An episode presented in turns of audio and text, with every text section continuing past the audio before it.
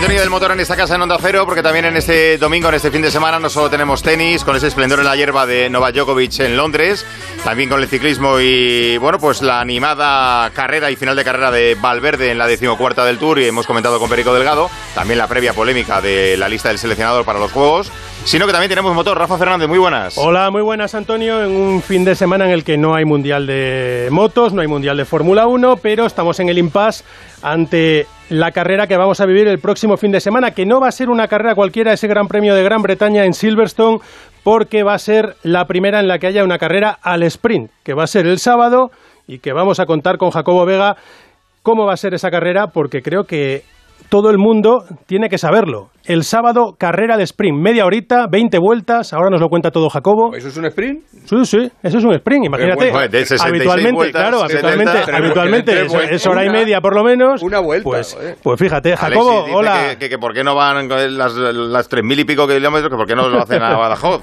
¿no? Por ejemplo, ya que va- Claro, en lugar de dar vueltas, a algún sitio, En lugar de dar vueltas al mismo circuito.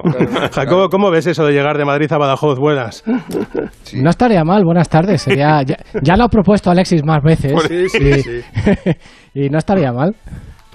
Bueno, No, es, que, es, es como el golf, que resulta que te, ta- te cuesta un montón meterla en el agujero y luego cuando la has metido vas y, la- y la, y la Y la sacas. sacas. Joder, no, ahí ya para siempre. Bueno, esto- Oye, por cierto, hablando, hablando de golf, perdóname, Rafita, está sí, ahí en el penúltimo hoyo John Rand, que me parece a mí que se le va a escapar Sí, por poquito, pero se le escapa, El sí. Scout y Shopping, sí, sí, sí. sí. Con lo bien que iba, ¿eh? Y bueno, ahí va de líder en la segunda jornada. Ayer perdió el liderato, pero estaba prácticamente eh, a un golpe de, del líder. Pero fíjate cómo está de apretado que hay tres, ahora mismo, tres eh, jugadores que tendrían que disputar el, el playoff, porque están con menos 18, otros tres con menos 17 y John Rand con menos 16. Solamente Bueno, un milagro Son dos golpes. pero- pues, ¿Cuándo- ya, ya. Pero tienen que fallar muchos. ¿En qué hoyo estás? en el 17. a ver si... No, a pero ver, acaba de fallar, acaba de fallar el Verdi en el 17, con lo cual lo tiene complicado. Pues de todo de nada. Nada, pues a, a ver si esto sirve para que gane el oro A en ver los Juegos Olímpicos. a ver si gana el oro en los Juegos No, la Olímpicos. no, ojo, y la semana que viene el, el British Open, eh, que es Bueno. importantísimo también. Ah, Sí, pero me bueno, gusta, yo, creo que, yo Jacobo. creo que mejor en Tokio. ¿no? Un oro en Tokio sería apasionante. Bueno, Jacobo, has estado, has estado esta semana con Alonso, eh, porque Jacobo se codea con gente importante, se ha ido eh, invitado a estar con Fernando Alonso allí cerquita. ¿Cómo le has visto, Jacobo?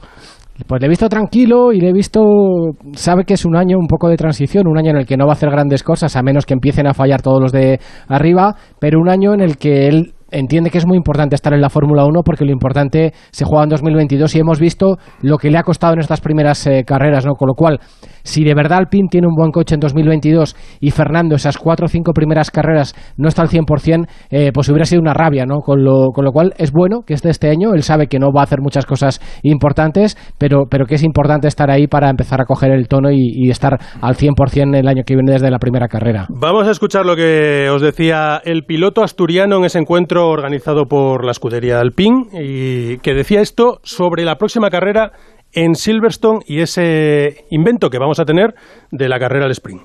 Bueno, yo me, gusta, me gusta la idea de, cambiar cosas y de probar cosas nuevas, un formato diferente de fin de semana que puede traer alguna sorpresa. Eh, va- vamos a ver cómo, cómo va en Silverstone y, y seguramente que algún retoque será necesario, eh, porque es eh, incluso la, la Fórmula 1 lo dice, ¿no? que es una prueba, es un test eh, y seguramente en, las dos que, quieren hacer después de Silverstone haya ya retoques con, lo aprendido en Silverstone. Y, y lo que veo más mejorable, pero bueno, hay que, hay que ver en Silverstone cómo va, es la crono. Porque en la crono seguimos teniendo el viernes una hora y un formato de Q1, Q2, Q3, como el actual, 18 minutos, 15 y 12 minutos. Y va a ser muy difícil que el- vaya a cambiar un poco el, ranking que vemos cada fin de semana. ¿no? Eh, no, hay nada, no hay nada nuevo ahí. Entonces, bueno, los más rápidos van a salir primero el sábado y esa carrera sin ninguna parada en boxes ni nada más o menos quedará eh, como se sale, porque los más rápidos ya salen delante y si todo va bien eh, acabarán delante. Y, y luego llegas al domingo, ¿no? Entonces, bueno, yo creo que el formato de la crono del viernes eh, estaría bien repensarlo, pero primero vamos a ver cómo va. Bueno, entonces vamos a ir paso a paso, Jacobo. Eh, lo principal, ¿cómo va a ser esa carrera al sprint? ¿Cómo va a ser la, la calificación y cómo se van a ubicar en parrilla de salida? Vale, eh, como sabéis cambia todo. El viernes se hace una sesión de entrenamientos libres por la mañana y luego a mediodía se hace la sesión, la crono que, solemos ver los sábados, ¿no? Como dice Fernando Alonso, igual, no cambia nada, 18, 15 y 10 minutos. Eh, lo único que cambia es que solo se puede utilizar el neumático más blando. Tienen cinco juegos para las tres eh, eh, sesiones y lo que hemos visto todos estos años es que el que eh, los pilotos que entrasen en el top 10 tenían que salir a la carrera con el neumático con el que habían hecho la Q2, o sea, con el neumático que les había permitido entrar en ese top 10. Bueno, eso se anula, eh, elección libre de neumáticos. Eh, entonces, la crono, como, como viene siendo habitual, eh, será la que dé, o como viene siendo habitual, no, como va a ser en esta primera ocasión, será la que dé las posiciones para esta carrera sprint, que será el sábado. El sábado por la mañana, otra vez, una sesión de entrenamientos libres y la carrera sprint a mediodía. También libre de neumáticos. Puedes utilizar el neumático que quieras y no tienes que utilizar ningún neumático, eh, digamos, predeterminado, ni hay ninguna parada obligatoria. Son 17 vueltas, en este caso en Silverstone, cuando pasa de 100 kilómetros, que es eh, en la vuelta 16 haces el kilómetro 100, pues tienes que hacer una vuelta más. Y eh, tal y como queden en esa carrera, será como se salga en el Gran Premio del domingo. Se reparten puntos Tres puntos para el primero, dos puntos para el segundo, un punto para el primero.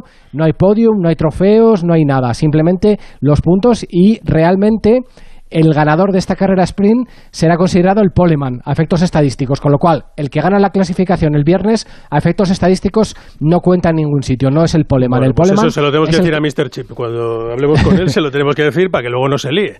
Que es el que gana la exactamente Vale. el que gana la carrera sprint es el que Perfecto. para las estadísticas contará la pole y luego el domingo un gran premio como habitualmente igual eh, 305 kilómetros más una vuelta y eh, elección como digo antes libre de neumáticos no tienes ninguna obligación de salir con ningún neumático predeterminado Vale, pues eh, así va a ser. El sábado tenemos la carrera de sprint a las cinco y media de la tarde, 17 vueltas, eh, más o menos media hora, eh, cinco y media a seis aproximadamente.